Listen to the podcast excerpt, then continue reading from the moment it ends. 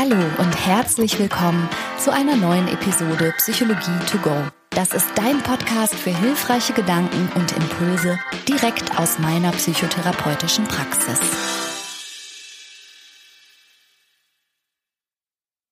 Hallo, wie schön, dass du eingeschaltet hast. Das ist Psychologie to go und ich bin Franka Ceruti und freue mich, dass du wieder ein bisschen Zeit mit mir verbringen magst. Die Episode heißt So Lonely und es geht um Einsamkeit in dieser Woche. Und zwar ist das ein Thema, das bei mir in der Praxis sehr relevant ist. Also die Teilnehmerinnen und Teilnehmer aus meinen Gruppen haben nach meiner langen Sommerpause sehr überwiegend gesagt, dass sie die Gruppe auch wirklich vermisst haben. Und zwar nicht nur natürlich wegen der wertvollen Inhalte und wegen des guten Austauschs, sondern weil die eine oder der andere sich im Leben auch echt einsam fühlt. Und ich weiß, das kann man auch kritisch sehen, dass Psychotherapie oder Gruppenpsychotherapie ja irgendwie auch keine Krücke sein soll, um Sozialkontakte zu ersetzen. Aber faktisch ist es so, dass sich viele Menschen und insbesondere durch die vielen, vielen Veränderungen, die mit Corona einhergegangen sind, wo massenweise auch Sportangebote, Freizeittreffs und alles Mögliche zusammengebrochen ist, sich wirklich viele Menschen sehr einsam fühlen. Und gerade in den letzten Tagen hat mir auch eine liebe Hörerin eine E-Mail geschrieben. Ich nenne sie jetzt mal Hannah also ich verfälsche jetzt ein bisschen, was sie mir geschrieben hat. Ich möchte nicht indiskret sein und mache das ein bisschen unkenntlich. Aber die E-Mail von der Hanna hat mich nachdenklich gemacht.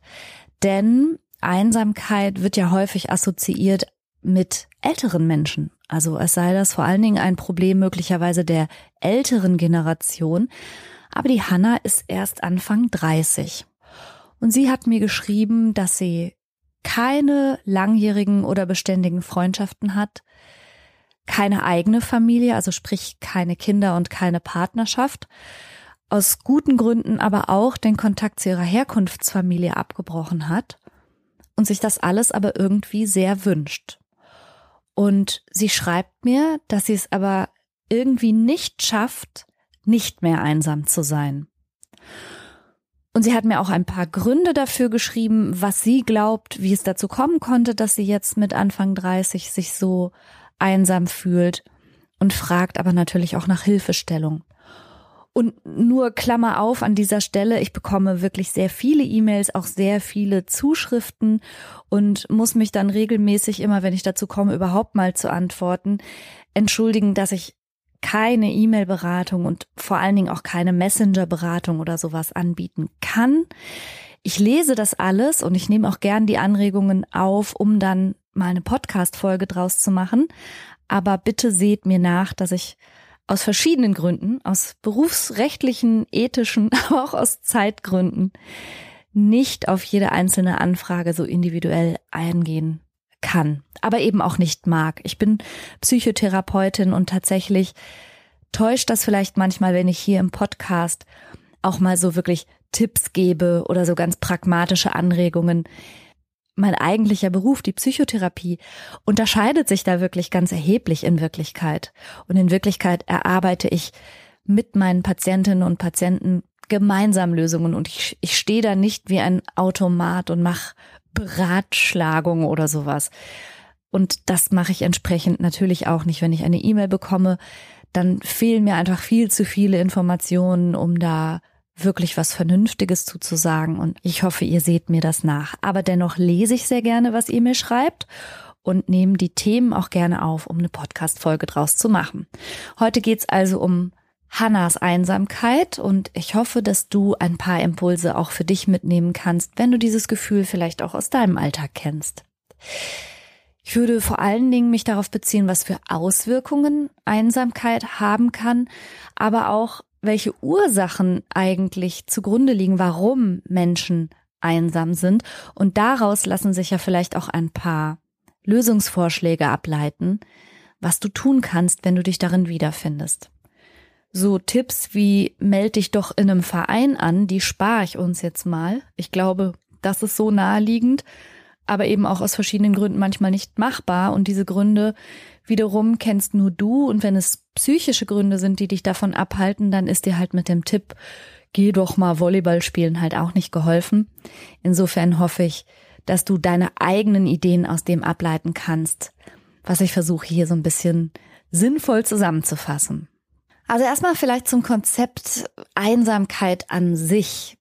Einsamkeit ist psychologisch definiert als ein unangenehmes Gefühl, das Menschen erleben, wenn sie ihre sozialen Beziehungen entweder als qualitativ oder als quantitativ unzureichend empfinden. Also sprich, dass sie entweder keine guten oder zu wenige Kontakte haben. Und dabei scheint aber die Qualität der Beziehungen noch wichtiger zu sein als die Quantität. Also wenn du zwar viele Leute um dich herum hast, aber bei näherer Betrachtung feststellst, dass das alles Hoshis sind, die dich nicht interessieren, dann nützt eben die Quantität auch nicht, sondern die meisten Menschen wünschen sich gute und qualitätvolle Kontakte. Und dann wird auch direkt klar eigentlich, was Einsamkeit negativerweise auszeichnet. Es ist ein Gefühl von isoliert sein, nicht verstanden sein, nicht gesehen sein und sich damit auch schlecht zu fühlen. Und aus dem Grund macht man auch einen Unterschied zwischen einsam sein und allein sein. Also allein sein bedeutet nur, dass gerade im Moment niemand um dich herum ist. Und das können die meisten Menschen sogar auch eine Zeit lang genießen. Also ich habe noch mit Christian neulich davon gesprochen, dass unser Beruf ja nun mal sehr gesprächslastig ist und wir ganz viel im Kontakt sind mit Menschen und ich kenne das einfach aus und ich kenne das einfach auch von meinen Berufskolleginnen und Kollegen.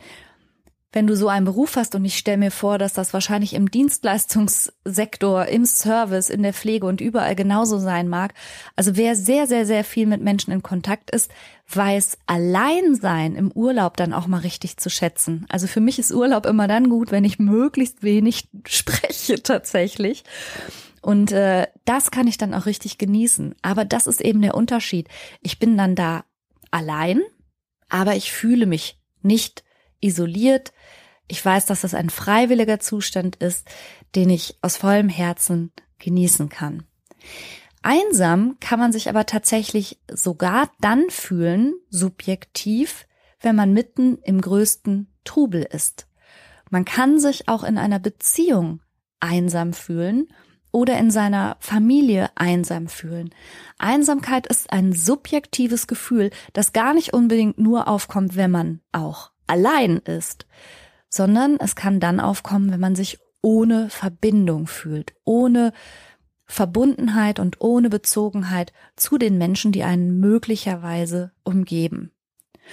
Man kann sich ja fragen, was, was ist denn das überhaupt für eine Emotion? Immer mal wieder komme ich ja darauf zu sprechen, dass Emotionen, und zwar alle, auch und gerade die unangenehmen Emotionen und die, die wir gar nicht so gerne fühlen, hochsinnvoll sind und immer auch eine Botschaft für uns beinhalten, wenn man so will. Und Einsamkeit und dieses Gefühl von, von Schmerz und Abgeschnittenheit kann vielleicht ein Zeichen sein, dass du etwas unternehmen solltest, dass irgendwas für dich nicht stimmt. Und was das sein könnte, darüber kannst du ja vielleicht im Verlauf dieser Episode ein bisschen mitdenken, wenn du möchtest. Wie gesagt, es ist manchmal ein bisschen schwer zu erfassen, wie viele Menschen denn nun wirklich einsam sind, weil eben zum Beispiel alleine zu leben oder Single zu sein einen nicht automatisch zu einem einsamen Menschen macht und umgekehrt eine Familie zu haben oder eine Beziehung zu haben einen auch nicht vor diesem Gefühl schützt. Einsamkeit hat auch ein bisschen verschiedene Gesichter. Sie kann sich zum Beispiel darauf beziehen, dass man diese eine spezielle Person an seiner Seite vermisst, die Person, mit der man emotional in die Tiefe geht, mit der man sich austauschen kann, wo man Intimität erlebt. Das ist das, was in der Forschung emotionale Einsamkeit genannt wird. Einsamkeit kann sich aber auch darauf beziehen, dass man kein soziales Netzwerk hat, dass man niemanden hat, der einem mal hilft, ein schönes Stück vom Sperrmüll in den Kofferraum zu tragen und dann noch die Treppe rauf. Oder jemand, der mit einem Tapeten abreißt oder jemand, wo man seinen Ersatzschlüssel deponieren würde. Das ist die sogenannte soziale Einsamkeit. Und dann gibt es noch die Einsamkeit, wenn man sich aus verschiedenen Gründen zu anderen Gruppen nicht zugehörig fühlt. Und das ist etwas, was meine Patientinnen und Patienten schildern. Und es ist auch wirklich ganz egal, was, wenn du beispielsweise ADHS hast oder wenn du irgendwo im Autismus-Spektrum oder sonst wie neurodivers unterwegs bist. Aber auch wenn du unter einer Essstörung leidest oder auch wenn du depressiv bist, egal was du hast, fast jede psychische Schieflage kann dazu führen, dass du dich in deiner Peer Group, in den Leuten, die dich umgeben, an deinem Arbeitsplatz, in deiner Schule, im Studium und egal wo, immer fühlst wie ein Außenseiter und abgeschnitten und nicht dazugehörig. Es hat eine große Studie gegeben von dem Marktforschungsinstitut Splendid Research und die haben festgestellt, dass sich 17 Prozent der Menschen zwischen 18 und 69 Jahren in Deutschland ständig oder häufig einsam fühlen. Und weitere 30 Prozent immerhin noch manchmal. Also das heißt, wenn man das zusammenrechnet, kommen wir auf 47 Prozent. Das ist fast die Hälfte aller Menschen, die sich manchmal, häufig oder ständig einsam fühlt. Und damit liegt Deutschland in seinem Einsamkeitserleben interessanterweise doppelt so hoch als der EU-Durchschnitt. Also irgendwas scheinen wir zumindest hier in Deutschland zu haben, was viele Menschen sich einsam fühlen lässt. Und die Befragung bezog sich interessanterweise auf Menschen zwischen 18 und 69 Jahre. Das halte ich ehrlich gesagt für einen Fehler von diesem Marktforschungsinstitut, weil noch mehr Einsamkeit als junge Menschen erleben statistisch gesehen ältere Menschen und das sind mutmaßlich auch die jenseits der 69 Jahre. Also da würden wahrscheinlich, denke ich mir, noch ein paar Prozentpunkte draufkommen. Und zwar fühlen sich besonders einsam diejenigen, die vielleicht in ihrem Umfeld auch schon Verluste erleben, wo der Freundeskreis einfach aus Altersgründen verstirbt, wo das Risiko für Erkrankungen auch zunimmt, wo gleichzeitig kein Arbeitsplatz mehr gegeben ist, wo man allein schon durch die Arbeitskolleginnen und Kollegen tägliche Kontakte hätte und sich vielleicht dadurch auch ein bisschen eingebundener fühlt. Also diese Menschen sind in dieser Befragung ja noch nicht mal erfasst. Durchschnittlich kann man aber sagen, dass als richtig chronisch einsam bis zu 15 Prozent der Menschen in Deutschland gelten. Und das macht es zu einem wirklich großen und auch einem wirklich relevanten Problem. Interessanterweise habe ich ein Paper dazu gefunden, das ich auch auf jeden Fall unter dieser Podcast-Episode verlinken werde. Das ist von der Frau Dr. Susanne Bücker. Frau Dr. Bücker ist Mitglied einer Enquete-Kommission im Landtag in NRW, die sich mit der Einsamkeit und vor allen Dingen auch der Bekämpfung von Einsamkeit und den daraus resultierenden physischen und psychischen Folgen befasst. Und das Paper ist eine schöne Zusammenfassung des aktuellen Standes der Einsamkeitsforschung und darauf beziehe ich mich jetzt auch im Weiteren. Welche Auswirkungen hat denn überhaupt Einsamkeit? Es gibt ein paar wissenschaftliche Studien, die sich damit befasst haben, zu gucken, naja, wie geht es denn Menschen, die von sich selber sagen, ich fühle mich einsam? Und es hat sich gezeigt, dass die ein erhöhtes Risiko haben für Bluthochdruck, für Herz-Kreislauf-Erkrankungen, aber eben auch für seelische Schieflagen wie Depressionen. Und interessanterweise ist auch das Demenzrisiko erhöht. Es scheint so zu sein, dass insbesondere wenn Einsamkeit und Isolation, also beides zusammenkommt, also tatsächlich da vielleicht keine Partnerschaft, keine Familie ist, kein Freundeskreis und eben all das, was Hannah mir auch geschrieben hat, dass sie das Gefühl hat, dass da wirklich niemand ist und die Einsamkeit also tatsächlich auch darauf beruht, dass sie keine Kontakte hat, dann ist das sozusagen eine Basis für ganz viele physische und psychische Schieflagen, die daraus hervorgehen können. Zum einen ist es offenbar so, dass Menschen, die nicht so ein Korrektiv haben, vielleicht durch eine Partnerschaft oder die nicht eingebunden sind in ein familiäres Miteinander oder sich mit Freunden austauschen, insgesamt einen ungesünderen Lebensstil pflegen. Das heißt, sie haben zum Beispiel ein ungesünderes Essverhalten und möglicherweise zeigen sie auch mehr Suchtmittelkonsum. Eine Theorie ist auch, dass die Gesundheit von Menschen, die alleine leben und sich auch einsam fühlen, vor allen Dingen darunter leidet, dass niemand so richtig mitbekommt, wenn sie zum Beispiel Veränderungen auf der Haut haben, wo man als Partnerin oder Partner mal sagen könnte, hey, guck mal, das Muttermal sieht irgendwie komisch aus. Und es würde auch niemand mitbekommen, wenn Schlafapnoen zum Beispiel aufkommen oder jemand heftig schnarcht oder so. Also also Dinge, die Partner und Partnerinnen schon mal so mit im Blick haben. Oder auch zu sagen, hey, du warst ewig nicht mehr zur gynäkologischen Vorsorge oder mal zur Darmspiegelung oder so, so wo man sich liebevollerweise als Angehöriger mal drauf hinweist oder den anderen auch mal anstupst und sagt, Mensch, ey, du hast jetzt schon so lange eine Entzündung in deinem Zahn, da muss doch mal was passieren. Das erleben Menschen halt auch nicht und das macht es zu einem realen Gesundheitsrisiko. Allein und einsam zu sein. Also allein zu wohnen ist nicht das Problem allein. Ich denke, das ist klar geworden, sondern wenn da auch wirklich niemand ist. Mm, weitere Auswirkungen von Einsamkeit hat der Forscher John Cassiopo, heißt er, glaube ich, mit C, Cassiopo, beschrieben. Und zwar hat er festgestellt, dass Menschen, die sich sehr einsam fühlen, gleichzeitig ein hohes Stresslevel aufweisen.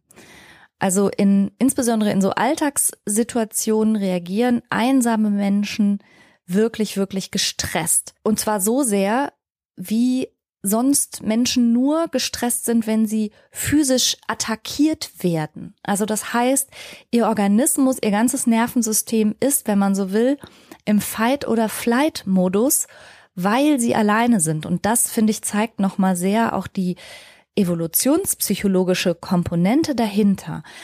Man darf sich ja klar machen, dass wir Menschen einfach immer noch was unser Gehirn angeht, Herdentiere waren und sind. Wir sind einfach zutiefst soziale Wesen und die meiste Zeit der Menschheitsentwicklung hat Einsamkeit tatsächlich den Tod bedeutet. Also einsam zu sein und verstoßen zu sein, das wäre für niemanden von uns vor 10.000 Jahren glimpflich ausgegangen. Wir sind aufeinander immer schon angewiesen gewesen als, als Mensch bist du die meiste Zeit der Evolution hochgradig auf das Wohlwollen und die Unterstützung anderer Menschen angewiesen gewesen. Und die Kooperation, dass wir uns ein bisschen umeinander kümmern und auch für andere Menschen Dinge miterledigen, mitdenken, einander und gegenseitig versorgen, unseren Alltag so ein bisschen miteinander aufteilen, das hat einfach einen ganz gravierenden Überlebensvorteil für uns alle. Und allein schon, keine Ahnung, wenn du ein Kind großziehst, kannst du nicht gleichzeitig ein Mammut jagen gehen oder irgendwie sowas machen. Das ist schon prima, wenn dir jemand was mitbringt und du dafür in der Zeit aufgepasst hast, dass das Feuer nicht ausgeht und dass kranke Menschen mit gefüttert werden, obwohl sie selber gerade vielleicht nicht jagen können und so weiter. Also dieses kooperative Element, was wir Menschen einfach in uns tragen, ist ein Überlebensvorteil für uns alle. Und Einsamkeit ist vielleicht das Gefühl, das uns warnen soll, boah, mach das auf keinen Fall. Also entfern dich auf keinen Fall und sorg auch dafür, dass du nicht ausgeschlossen wirst. Und da lappt das dann auch in diesen Bereich hinein der Fragestellung, warum haben viele von uns so große Bewertungsangst zum Beispiel. Warum ist es uns so wichtig, was andere über uns denken und so weiter. Das hängt intern mit Sicherheit alles zusammen dass wir einfach zutiefst fühlen, na, so ganz allein durchs Leben zu gehen, könnte riskant sein. Das ist allerdings natürlich ein, ein evolutionäres Erbe und heutzutage nicht mehr die Realität. Und es gibt Menschen, die können ganz prima alleine klarkommen. Also das muss ich vielleicht auch nochmal sagen.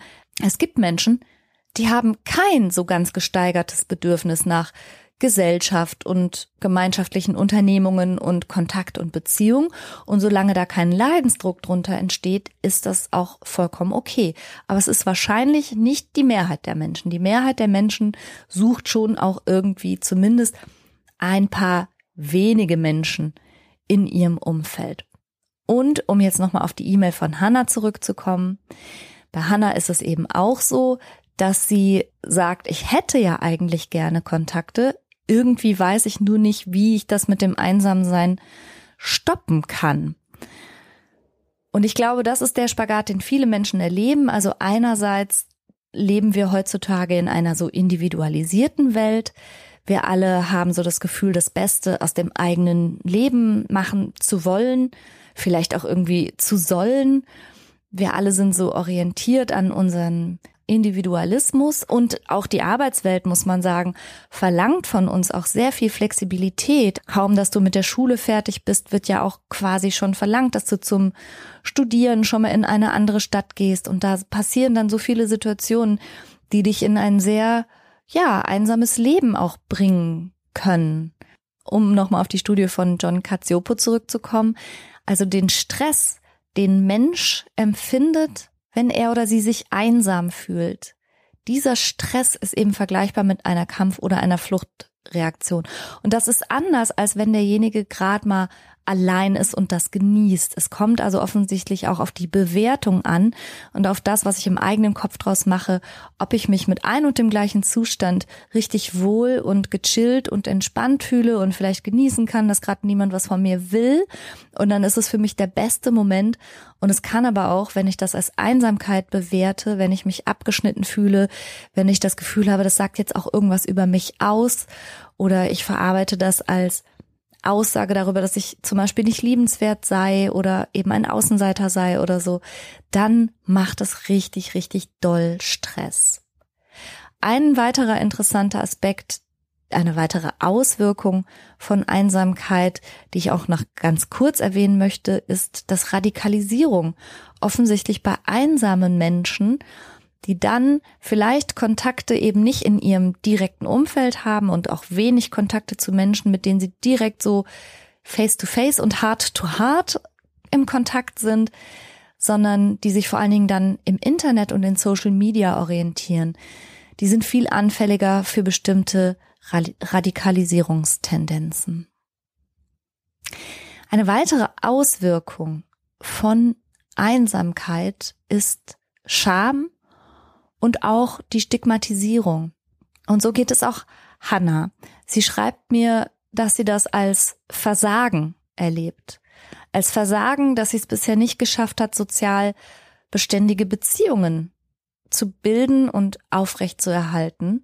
Und es macht sie hilflos und traurig. Und tatsächlich schildern mir viele Menschen, dass dieses Gefühl, nirgendwo dazuzugehören und keinen Anschluss gefunden zu haben und vielleicht auch in niemandes Leben eine große Rolle zu spielen, für niemanden die spezielle Bedeutung zu haben, dass sie das schon sehr, sehr traurig macht und auch Selbstzweifel natürlich schürt.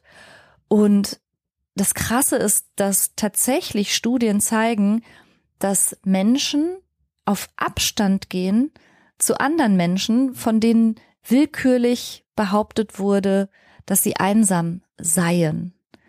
Also offenbar glauben tatsächlich viele Menschen und ganz unbewusst reagieren sie darauf, wenn sie hören, dass eine Person einsam ist, gehen sie zu dieser Person erst recht auf Abstand. Offensichtlich in der unbewussten Annahme, dass dann mit diesen Personen ja was nicht stimmen kann. Und aus diesem Gefühl heraus wiederum schämen sich ganz viele Menschen, zu erzählen, dass sie einsam sind oder tun so, als hätten sie ein befriedigendes und ausgeglichenes Sozialleben, obwohl sie es gar nicht haben. Und angesichts solcher Studien möchte man ja fast sagen, ja, und vielleicht ist das auch eine gute Idee, denn wenn du auf eine Party kommst und jedem erzählst, wie einsam du bist, kann das sein, dass das andere sofort total abschreckt. Also möglicherweise ist unser Instinkt, dass das irgendwie schon uncool ist, sich selber so als ausgesondert schon selber zu beschreiben, dass das zu einer weiteren Aussonderung und Ausgrenzung führen kann. Und die Enquete-Kommission, der die Frau Dr. Bücker angehört, die macht es sich eben zur Aufgabe, weil das eben auch gesamtgesellschaftlich und politisch ein riesiges Problem ist, mit, und das muss man natürlich aus politischer Sicht sagen, auch großen Gesundheitskosten, die zum Beispiel auf den Einsamkeitsfaktor zurückgehen. Also diese Enquete-Kommission möchte sich überlegen, wie man am besten schon präventiv, also damit es gar nicht erst so weit kommt, aber auch als Intervention dieser Einsamkeit begegnen kann. Spannend finde ich in dem Zusammenhang auch, dass es architektonische und stadtplanerische Ideen gibt, wie man Menschen helfen kann, ihre Einsamkeit selber zu durchbrechen. Und in dem Zusammenhang, nur um das ganz kurz zu erwähnen, gibt es auch stadtplanerische und architektonische Überlegungen, wie man der zunehmenden Einsamkeit von Menschen begegnen kann. Und als Parade-Anti-Beispiel bin ich in meiner Recherche über die Ideen des Architekten Le Corbusier gestolpert, der ja, der das vertikale Wohnen propagiert, was natürlich ähm, auch in vielerlei Hinsicht eine ganz gute Idee ist. Aber seine Wohneinheiten, seine gestapelten Wohnblöcke, wo möglichst viele Menschen ja in seinen Augen möglichst hohen Wohnkomfort erzielen sollten. Die wurden umgangssprachlich auf, auch Wohnmaschinen genannt. Und jetzt in meinen Augen, ich bin keine Architektursachverständige, aber für mich sieht es jetzt ein bisschen aus wie so funktionaler Plattenbau, wie ich den auch zum Beispiel aus den Ostberliner Stadtteilen kenne. Das ist natürlich Anonymität par excellence. Und wenn ich mir hier auch das Paper von Frau Dr. Bücker angucke, da zum Beispiel sagt sie, dass die Menschen am einsamsten sind in besonderen Ballungszentren, also in großen Städten, wo Menschen insbesondere in so Wohnmaschinen gestapelt übereinander leben, aber eben kaum wissen, wie der Nachbar next door heißt, geschweige denn, wer zwei Etagen unter mir wohnt oder fünf Etagen über mir. Also, dass da viele Menschen aufeinander gestapelt leben, ändert eben überhaupt nichts an den Einsamkeitsgefühlen der einzelnen Personen, sondern ganz, ganz im Gegenteil. Und da sind wir ja schon ein bisschen bei den Gründen für Einsamkeit. Also ein Grund für Einsamkeit scheint zu sein, dieses zunehmend anonymisierte, individualisierte Leben, insbesondere in Großstädten. Diana Kinnert hat ein Buch geschrieben, das heißt Die neue Einsamkeit. Und sie sagt, dass in Berlin zum Beispiel jedes Jahr mehr als 300 Verstorbene tagelang unentdeckt bleiben, weil niemand nach ihnen schaut und niemand sie vermisst. Und das passiert eben auch gerade in diesen Wohnmaschinen, wo keiner so richtig einen Blick für den anderen hat. Allerdings ist nicht nur Großstadtleben ein Einsamkeitsrisiko, sondern auch Regionen, wo gerade die Bevölkerung ganz viel abwandert. Also es gibt bestimmte Landstriche im Osten Deutschlands, aber auch ähm, in Bayern, so ganz auf dem platten Land. Also man kann sagen, je stärker auch eine Region von Bevölkerungsverlusten betroffen ist, desto höher ist logischerweise auch da die durchschnittliche Einsamkeit. Und ich habe ein Bild gefunden, wo in Farbverläufen von grün bis dunkelblau abgebildet ist, wo die Menschen besonders wenig und besonders stark einsam sind. Und da zeigt sich interessanterweise, dass es, was ist das hier, die Eifel? Die Eifel, so ein bisschen südwestlich von Bonn, auf der Grenze von NRW und Rheinland-Pfalz, da scheinen die Leute sich nicht so einsam zu fühlen. Und das gleiche da unten um Füssen herum, da auch schönes grünes Gebiet, da sind die Leute auch nicht so einsam. Und ebenfalls nicht so einsam, warte, jetzt muss ich mal ganz kurz meine geografischen Kenntnisse bemühen. Also da, wo Bayern oben an Thüringen und Sachsen und Tschechien stößt. Da die Ecke. Weiß nicht, was da so genau ist. Aber da sind die Leute auch nicht so einsam.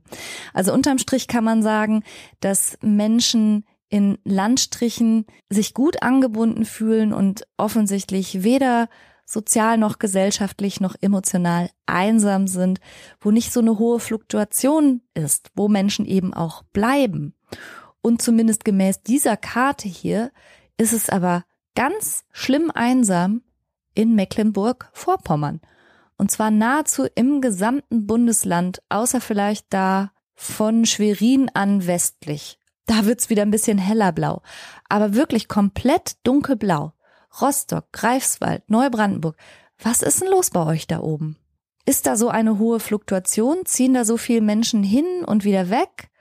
Oder ist da eine große Landflucht? Es ist doch wunderschön da oben. Ich kann es mir gar nicht recht erklären. Also solltest du aus dieser Ecke kommen und Erklärung dafür haben, warum gerade bei euch da im hohen Norden und an der Küste so ein Einsamkeitsgefühl aufkommt, das würde mich wirklich interessieren. Vielleicht gibt es ja Theorien dazu. Und neben diesen geografischen Gründen ein weiterer, und es steckt aber auch schon so ein bisschen da drin, was ich gerade über die Fluktuation und das Hin- und Wegziehen erzählt habe, also Menschen, die, die zum Beispiel durch einen Schulabschluss und dann den Beginn einer Ausbildung oder eines Studiums oder durch Wegzug aus beruflichen Gründen. Das sind Menschen, die einfach sich weniger auf Freundschaften einlassen, sondern immer versuchen, möglichst flexibel zu bleiben und ja, dahin zu gehen, wo die Karriere ruft oder wo ihnen jetzt gerade irgendwas erfolgsversprechend erscheint.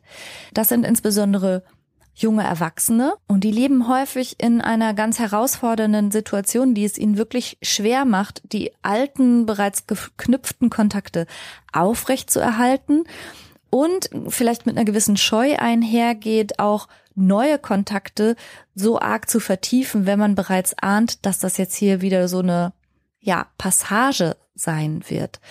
Und so ist es eben Hannah zum Beispiel auch gegangen. Seit ihrer Kindheit war sie es gewohnt, sich immer wieder ein neues Umfeld komplett neu aufzubauen. Also sie ist mehrfach umgezogen, musste sich immer wieder in neuen Schulen zurechtfinden. Und interessant fand ich, dass sie in dem Zusammenhang bereits schreibt, sie musste immer wieder neue Freunde finden und sie hat aber das Wort Freunde in Anführungsstriche gesetzt. Und das zeigt mir, dass die Hanna diese Neuorientierung jeweils in der neuen Stadt und in der neuen Schule, dass sie diese Menschen, die sie da kennengelernt hat, schon gar nicht als Freunde wirklich bezeichnet hat und vielleicht auch ihrerseits gar nicht so nah an sich rangelassen hat. Wie gesagt, sie setzt das Wort in Anführungsstriche, weil sie sagt, na, das sind ja eh keine Freunde. Und so ist Hannah es gewohnt gewesen, so ist sie groß geworden und es hat mit Sicherheit so ihre Fähigkeit, sich autark selbst zu organisieren und auch mutig auf neue Situationen zuzugehen und so wahnsinnig gestärkt. Es mag aber sein, dass die Hanna genau dadurch auch gleichzeitig etwas eingebüßt hat, nämlich vertrauensvoll auf Menschen zuzugehen oder wirkliche Intimität zu entwickeln oder sich Menschen auch mal verletzlich gegenüber zu zeigen, von denen sie ahnt, dass sie die vielleicht gar nicht lang in ihrem Leben haben wird. Die Hanna schrieb mir, sie hat das einfach immer so weitergeführt bis zu ihrem heutigen Tag und jetzt ist sie eben Anfang 30. Sie ist für die Uni an eine neue Stadt gegangen, für einen neuen Job ist sie nicht nur in eine neue Stadt, sondern sogar in ein neues Land gegangen und sie sagt, für mich gibt's eigentlich keine Grenzen. Ich kann immer wieder neu anfangen, das ist für mich normal, das macht mir auch keine Angst und auch noch nicht mal besondere Umstände, aber jetzt merkt sie doch, dass sie durch dieses Hin und Her reisen, was für viele vielleicht super beneidenswert auch klingt und erstrebenswert, doch recht einsam geworden ist. Und ich könnte mir denken, dass unter den jüngeren Menschen, die sich als einsam empfinden, genau das so einer der Hauptgründe ist, dass man eben heutzutage so individuell unterwegs ist, auch so flexibel und dass die Digitalisierung uns irgendwie auch ein bisschen vorgaukelt, dass wir ja verbunden wären mit allem und jedem und gleichzeitig aber jeder in seinem eigenen stillen Kämmerchen teil hat an der Social Media Blase ohne wirkliche Verbindung. Vielleicht eben auch, weil man sie gar nicht erst wirklich aufkommen lässt, diese Verbindung. Ältere Menschen, wie gesagt, vor allen Dingen diejenigen über 80 Jahre, die erleben deshalb Einsamkeit und Isolation durch Schicksalsschläge oder ja, weil sie nicht mehr mobil sind und weil sie auch nicht an der Digitalisierung und an Social Media und so weiter in dem Ausmaß teilhaben, so dass sie sich einfach durch ihre Immobilität, manchmal auch durch die Altersarmut, die sie abhält, an bestimmten Unternehmungen teilzuhaben. Also das sind ganz andere Faktoren, die bei älteren Menschen zur Einsamkeit beitragen als bei den jüngeren Menschen. Ja, und neben diesen geografischen und sozialen Faktoren gibt es natürlich auch noch die psychischen Faktoren, die dazu führen können, dass wir uns einsam fühlen oder eben auch die Einsamkeit mit bedingen. Ich habe schon gesagt, dass sich ja Menschen ohnehin darin unterscheiden, wie viel Kontakt sie gerne haben, wie viel Nähe sie brauchen, welche Art von Kontakten und Beziehungen sie schätzen, womit sie zufrieden sind. Also manche Menschen hätten gerne viel Kontakt zu möglichst verschiedenen Menschen und manche haben ein bis zwei nahe Personen und sind damit aber auch happy. Manche möchten gerne täglich Austausch haben und haben so das Gefühl, ihre Stimme rostet ein, wenn sie die nicht täglich nutzen. Und anderen ist das völlig fein, wenn sie, ja, ab und an mal ein Gespräch führen können. Wie stark jetzt aber eine Person wirklich Leidensdruck entwickelt unter ihrer individuellen Situation, ist natürlich auch ganz ausschlaggebend dafür, ob aus Einsamkeit wirklich dann auch Erkrankung werden kann. Ob ich zum Beispiel irgendwann mich so einsam fühle, so abgeschnitten, so ungeliebt, so wenig gesehen, ob ich vielleicht so sehr darunter leide, dass ich in niemandes Leben eine große Rolle spiele, das kann dazu beitragen, dass ein Mensch eine Depression entwickelt. Und es lässt sich aber halt genauso in die andere Richtung denken. Wenn ich eine Depression habe, dann empfinde ich auch alle Arten von Kontakt als anstrengend und als belastend. Vielleicht mangelt es mir an Konzentration, um überhaupt einem Gespräch wirklich folgen zu können. Vielleicht schaffe ich das gar nicht, meine Aufmerksamkeit so lange zu konzentrieren. Vielleicht weiß ich gar nicht, worüber ich reden soll, weil ich gerade alles eh so unwichtig und nichtig finde. Mein Selbstbewusstsein ist vielleicht überhaupt gar nicht das Beste im Moment und ich fühle mich eh ganz leer. Ja, und in dieser Verfassung jetzt dann auch noch mühevoll Kontakte aufrechtzuerhalten, das kann super schwer sein. Und es kann aber auch sein, dass ich nicht nur denke, dass ich soziale Kontakte jetzt gerade ein bisschen anstrengend finde, sondern es kann auch sein, dass ich selber denke, ich bin eine Belastung für andere und ich möchte mich in dieser Verfassung anderen Menschen nicht zumuten. Und tatsächlich ist Einsamkeit und Depression häufig miteinander verwoben, eben in beide Richtungen. Menschen mit einer Angststörung können ebenfalls ganz stark unter Einsamkeit leiden, beziehungsweise die Einsamkeit kann die Angststörung befeuern und die Angststörung kann die Einsamkeit befeuern. Wenn zum Beispiel eine Person unter starken sozialen Ängsten leidet, unter Bewertungsangst, wenn jeder Sozialkontakt der pure Stress ist, darüber habe ich ja in einer der letzten Podcast-Episoden auch schon mal gesprochen, dann kann sich auf eine gewisse Art Einsamkeit anfühlen nach weniger Stress im ersten Moment. Aber natürlich ist Abgeschnittenheit gleichzeitig, wie ich ja schon erzählt habe, ebenfalls wieder ein Stressfaktor in sich und führt dazu, dass die Menschen mit der von mir aus Sozialphobie dadurch ja aber auch real bestimmte Kompetenzen eben nicht erwerben. Zum Beispiel die Kompetenz, einfach mal locker ein Smalltalk-Gespräch zu führen oder gar zu flirten oder in Gegenwart von anderen Personen zu essen und so weiter. Also sie fliehen sich in eine Einsamkeit, unter der sie dann aber am Ende oft leiden und die sie genau der Kompetenzen beraubt, die sie bräuchten, um da wieder rauszukommen. Und so hängt das eben einfach manchmal in beide Richtungen zusammen. Eine weitere psychologische Disposition, wenn man so will, die Einsamkeit begünstigt, ist Bindungsangst. Und das ist eben was, was Hannah mir auch geschrieben hat. Sie sagt, eine Person aus ihrem Umfeld sagt, dass sie immer weiter reist und immer wenn sie an einem Standort etwas länger gelebt und gearbeitet hat, dann schon ihr nächstes Ziel plant. Das sei Bindungsangst. Sie wolle sich gar nicht so sehr auf Menschen einlassen. Und auch das ist gut möglich. Also Bindungsangst ist ja eine, eine frühe Störung, wenn man so will. Sie beruht darauf, dass jemand im Leben schlechte Bindungserfahrungen gemacht hat und die Erfahrung gemacht hat, dass Beziehungen zu anderen Menschen nicht verlässlich sind, dass sie brüchig sind, dass sie ohnehin enden und dass das mit einem ganz großen Schmerz verbunden sein kann. Und die Angst basiert dann eben darauf, dass wenn ich mich binde, ich mir dadurch gleichzeitig vielleicht großen Schmerz einkaufe. Also das ist ja logisch. Jeder Mensch, der zum Beispiel sich auf eine Liebe einlässt, riskiert auch irgendwann einen großen Schmerz, wenn diese Liebe endet. Und wenn die Angst vor dem Schmerz in gewisser Weise in den Vordergrund tritt und dadurch die Sehnsucht nach der Liebe verdeckt, dann richten sich Leute nach der Angst und nicht nach der Sehnsucht. Und das heißt, dass sie die Einsamkeit vorziehen, weil sie den Schmerz oder den antizipierten Schmerz nicht in Kauf nehmen mögen. Und Bindungsangst bedeutet eben, dass ich mich auf niemanden in Wirklichkeit nahe einlasse, um immer mein abgeschlossenes Herzkämmerchen unangetastet und in Sicherheit zu lassen. Aber klar, und da hat ja die Freundin von Hannah nicht ganz unrecht, das kann dazu beitragen, dass man dauerhaft einsam bleibt. Und wenn man niemanden eine bestimmte Rolle im eigenen Leben spielen lässt, spielt man auch keine Rolle im Leben von anderen Menschen. Da ist es eine ganz, ganz wichtige, ja, ich nenne es jetzt mal Kompetenz, sich auch der Verletzlichkeit und dem Schmerz auszusetzen, der immer damit einhergeht.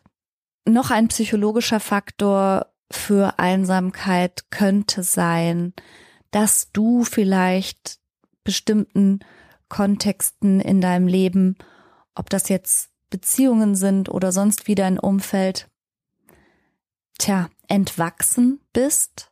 Also, dass du vielleicht keine Verbindung mehr mit diesen Menschen fühlst, weil du dich verändert hast. Manchmal ist es so, dass Menschen, und tatsächlich gehört das übrigens auch zu den Risiken und Nebenwirkungen einer Psychotherapie, auf die wir PsychotherapeutInnen am Anfang auch immer hinweisen, es gehört zu den Risiken und Nebenwirkungen, dass du dich veränderst. Und indem du dich veränderst, kann das aber sein, und das stelle ich mir immer vor wie so ein Puzzleteilchen, das plötzlich andere Ecken und Beulen bekommt und die Beulen, wo sie vorher waren, vielleicht glatter werden und so weiter. Also du veränderst dich. Das bedeutet aber, dass du vielleicht zu den Menschen, die dich bisher umgeben haben, gar nicht mehr so gut passt. Und das meine ich mit vielleicht und möglicherweise trifft das auch auf Hannah in gewisser Weise zu, dass sie immer irgendwo ankommt, bleibt und dann aber merkt, wie sie dem Ganzen entwächst und wie ihre aktuellen Beziehungen vielleicht nicht gut zu ihren aktuellen Bedürfnissen passen. Und so schreibt Hannah jedenfalls, dass Menschen sie oft einfach nicht mehr erfüllen und dass sie sich dann auch langweilt an diesen Orten, wo sie ist und auch mit diesen Menschen, mit denen sie da ist. Und dann möchte sie einfach weiterziehen. Wie gesagt, das zu wirklich jetzt zu beantworten, Hannah, was dahinter steckt, würde ich mir niemals anmaßen. Aber es kann ja durchaus sein, dass du gerade auf einem intensiven Weg bist, dich selber kennenzulernen, vielleicht dich selber immer besser kennenzulernen und auch noch dein Plätzchen im Universum und im Leben zu suchen und auch deine Rolle und das, was dich wirklich glücklich macht. Und das mag ja sein, dass die Menschen, denen du bis dato begegnet bist, Stationen auf diesem Weg waren und du aber einfach spürst und insbesondere wenn du dich in Gegenwart dieser Menschen einsam fühlst, dann sind es vielleicht nicht die Menschen, die du gerade brauchst. Aber die Hanna fragt sich halt, hm, bin ich vielleicht zu egozentrisch geworden? Und auch das ist ein psychologischer Faktor, den ich nicht ausschließen möchte. Das höre ich tatsächlich von Patientinnen und Patienten, aber auch aus dem Bekanntenkreis. Manchmal ist es ja so, dass wenn man länger auf sich allein gestellt war und immer alleine entscheiden konnte und alleine auch und daher auch entsprechend kompromisslos durch sein Leben gegangen ist, man sich auch ein bisschen schwer tut, allein schon mit der Vorstellung, hm, da würde jetzt jemand anders noch Tisch und Bett teilen, weil man sich zum Beispiel auf eine Beziehung wieder einlässt oder man würde irgendwie mit Freundin oder Freunden in den Urlaub fahren oder so. Also für manche Menschen ist es irgendwann tatsächlich ein bisschen, tja, fast wie undenkbar geworden, so viele Kompromisse einzugehen. Gleichzeitig sagt meine Erfahrung aus der Praxis aber auch, dass dieses Gefühl genau so lange vorherrscht, bis du, bam, diese eine Person triffst, für die du plötzlich gerne wieder alle möglichen Kompromisse machst. Also manchmal sehe ich das auch eher als so eine theoretische Angst von Menschen, die aktuell zum Beispiel keine Beziehung haben und denken, oh Gott, bestimmt kann ich das gar nicht mehr. Aber zumindest meine Erfahrung sagt, ja, doch, doch. Wenn die eine spezielle Person kommt, dann kannst du das auch plötzlich wieder. Du brauchst es halt nur vielleicht im Moment einfach nicht. Aber um nochmal auf die Egozentrik dennoch zurückzukommen, und ich möchte es gerne auch noch ein bisschen ernst nehmen. Es gibt natürlich psychologische Dispositionen und die sind jetzt dann weniger mm, im, auf dem Spektrum anzusiedeln wie jetzt Depression oder Angsterkrankungen, sondern tatsächlich eher so in der Persönlichkeit. Zum Beispiel Menschen, die einen narzisstischen Stil haben und grundsätzlich denken, sie sind besser als alle anderen und alle anderen sind Pfeifen oder zu dumm oder können ihnen nicht das Wasser reichen oder so. Wenn man natürlich diese Art von Bewertung hat und diese Art von Sicht auf Mitmenschen und auf das Umfeld, dann mag das natürlich auch ganz erheblich dazu beitragen, dass man sich dann auch von Zeit zu Zeit sehr einsam fühlt, weil man einfach ja aufgrund dieser Bewertung überhaupt niemandem eine Chance gibt, mal eine positive Rolle oder eine relevante Rolle im eigenen Leben wirklich einzunehmen. Also ich fasse nochmal zusammen, Einsamkeit ist ein großes gesamtgesellschaftliches Problem, so groß, dass es zumindest in der NRW-Landesregierung eine Kommission gibt, die sich mit dem Thema auseinandersetzt. Einsamkeit ist hoch assoziiert sowohl mit körperlicher Gesundheit beziehungsweise Krankheit, mit ungesundem Lebensstil, mit Suchtverhalten und Radikalisierung. Es ist aber auch verwoben mit psychischen Erkrankungen und hier insbesondere wiederum mit Angst, Depression und Sucht. Das sind die Top drei psychischen Erkrankungen ja ohnehin. Und Einsamkeit ist da vielleicht so ein bisschen was wie ein Brandbeschleuniger.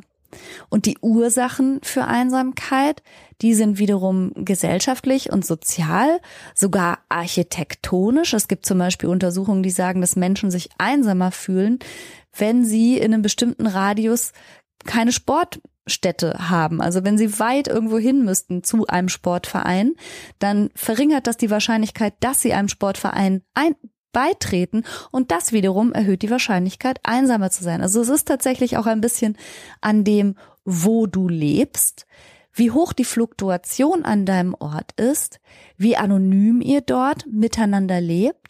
Aber natürlich gibt es auch psychologische Faktoren und die sind in dir und das ist in beide Richtungen zu denken, eben sowohl was die Angst als auch was die Depression angeht. Und natürlich, ich habe es gerade nicht so explizit erwähnt, auch wenn du eine Suchterkrankung hast. Suchterkrankung gedeiht in Einsamkeit, aber Suchterkrankung schürt natürlich auch Einsamkeit und Isolation von Mitmenschen. Und vielleicht kannst du da in der einen oder anderen Ursachenerklärung dich auch wiederfinden und da wäre dann auch der Hebel anzusetzen, um die Einsamkeit auch irgendwie aufzubrechen.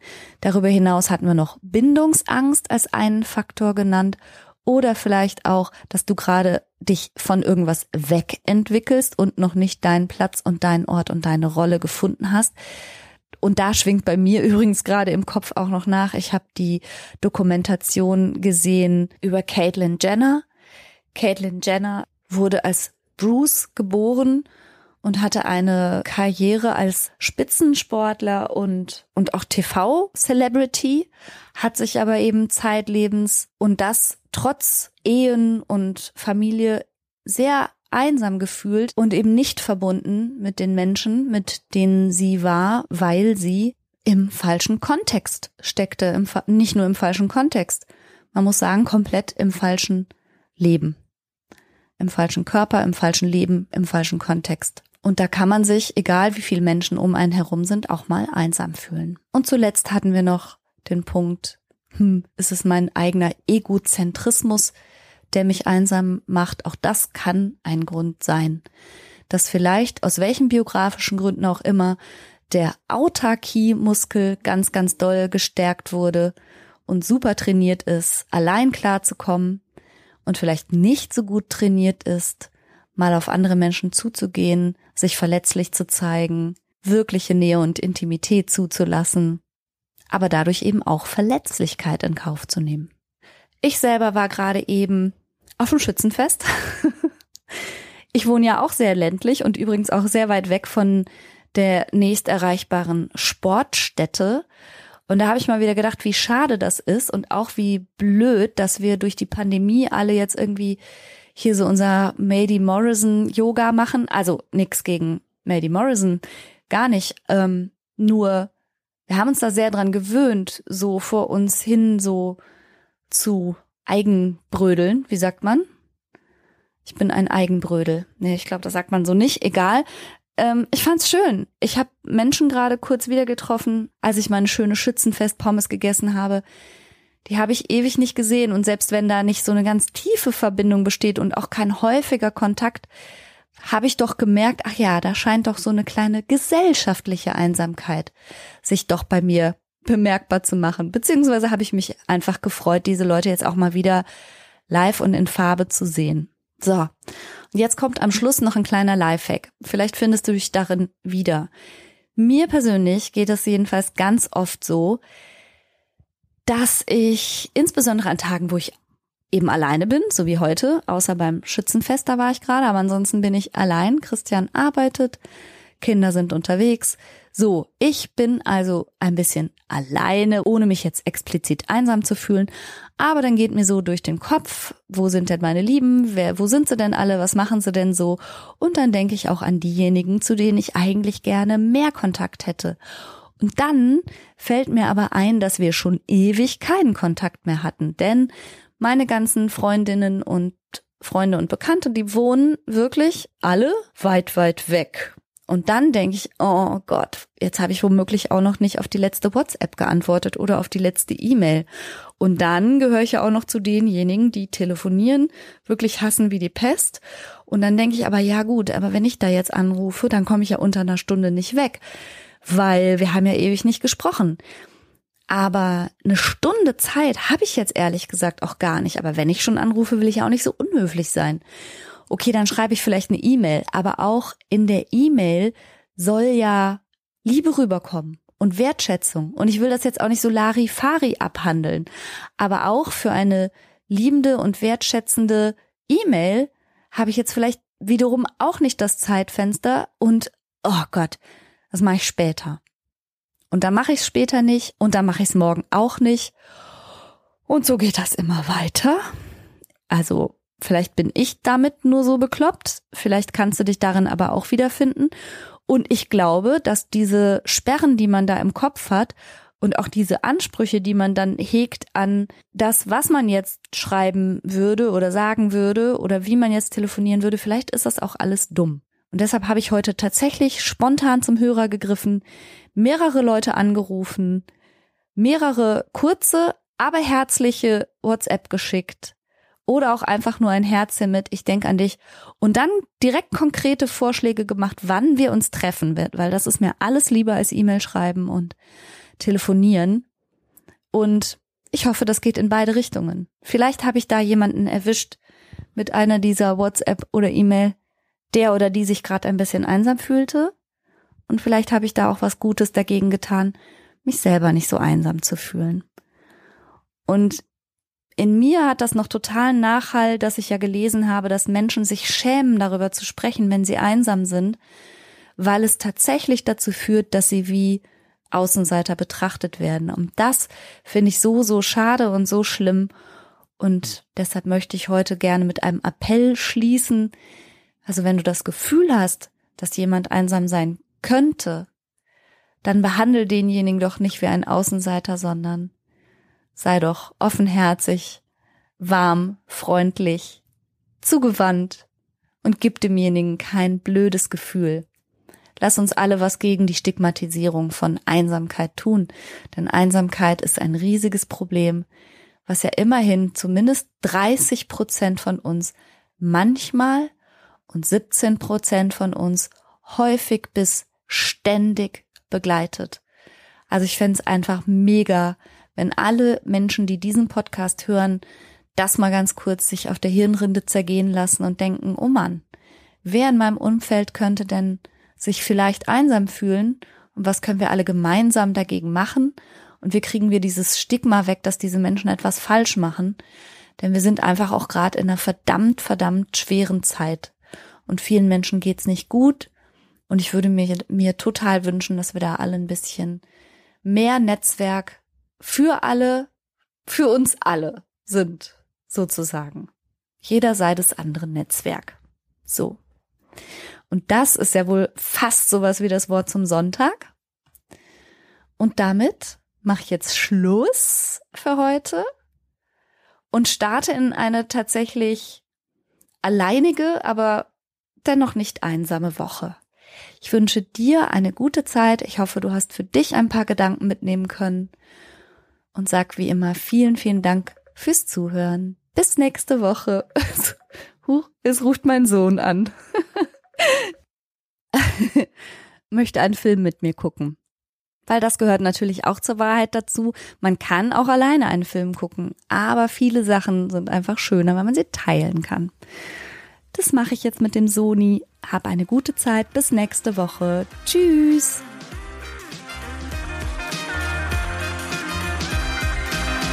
Das war's für heute. Ich hoffe, du konntest eine Menge frischer Gedanken für dich mitnehmen. Mehr davon gibt's auch auf meiner Seite www.franca-ceruti.de